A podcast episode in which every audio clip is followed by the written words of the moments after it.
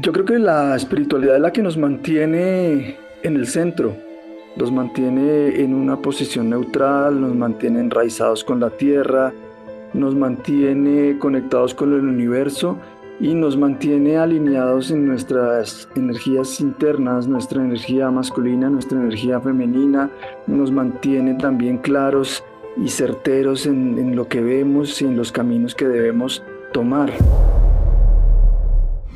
De hombre a hombre.